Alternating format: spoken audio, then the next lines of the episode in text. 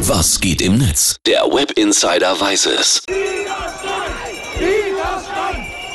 Ja, Philipp, das waren unschöne Bilder am Wochenende von der Demo in Berlin. Ja, während der Demo gegen die Corona-Regeln haben Menschen die Treppen des Reichstags gestürmt und Reichsflaggen und antidemokratische Symbole Mhm. gezeigt. Vizekanzler Olaf Scholz hat dazu ganz klare Worte gefunden. Es kann nicht angehen und es darf nicht hingenommen werden, dass einige jetzt mit Symbolen aus einer schlimmen Vergangenheit vor dem Gebäude des Bundestages auftreten, dem Reichstagsgebäude und das wichtigste Symbol unserer Demokratie, das Parlament, deshalb missachten.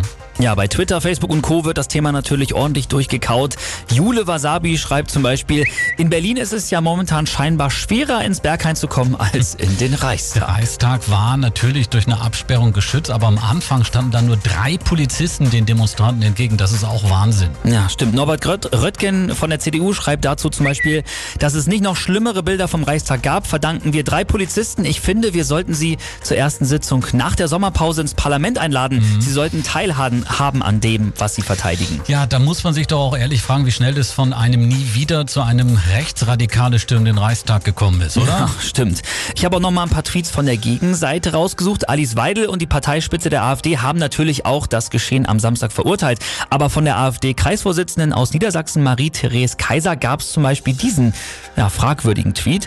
Danke an alle mutigen Demonstranten in Berlin. Danke an die Personen, die gewaltfrei durch den Sturm auf den Reichstag verdeutlicht haben, wie sehr die Hütte brennt. War sie wohl ein bisschen übermütig.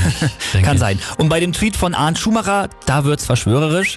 Da stinkt doch zum Himmel. Dieser Sturm ist inszeniert, zugelassen oder die Hälfte der Knallchargen sind V-Leute. Also wirklich unschöne Szenen am Samstag in Berlin vom Reichstag. Das war der Blick dazu ins World Wide Web. Philipp, vielen Dank. Gerne. Und eure Meinung dazu ist natürlich auch gefragt. Was denkt ihr über dieses Demo-Wochenende? Schickt uns gerne eine Sprachnachricht über WhatsApp und wie genau das funktioniert, das erfahrt ihr auf unserer Homepage. Schönen guten Morgen, 8.16 Uhr. Hier sind die Stones.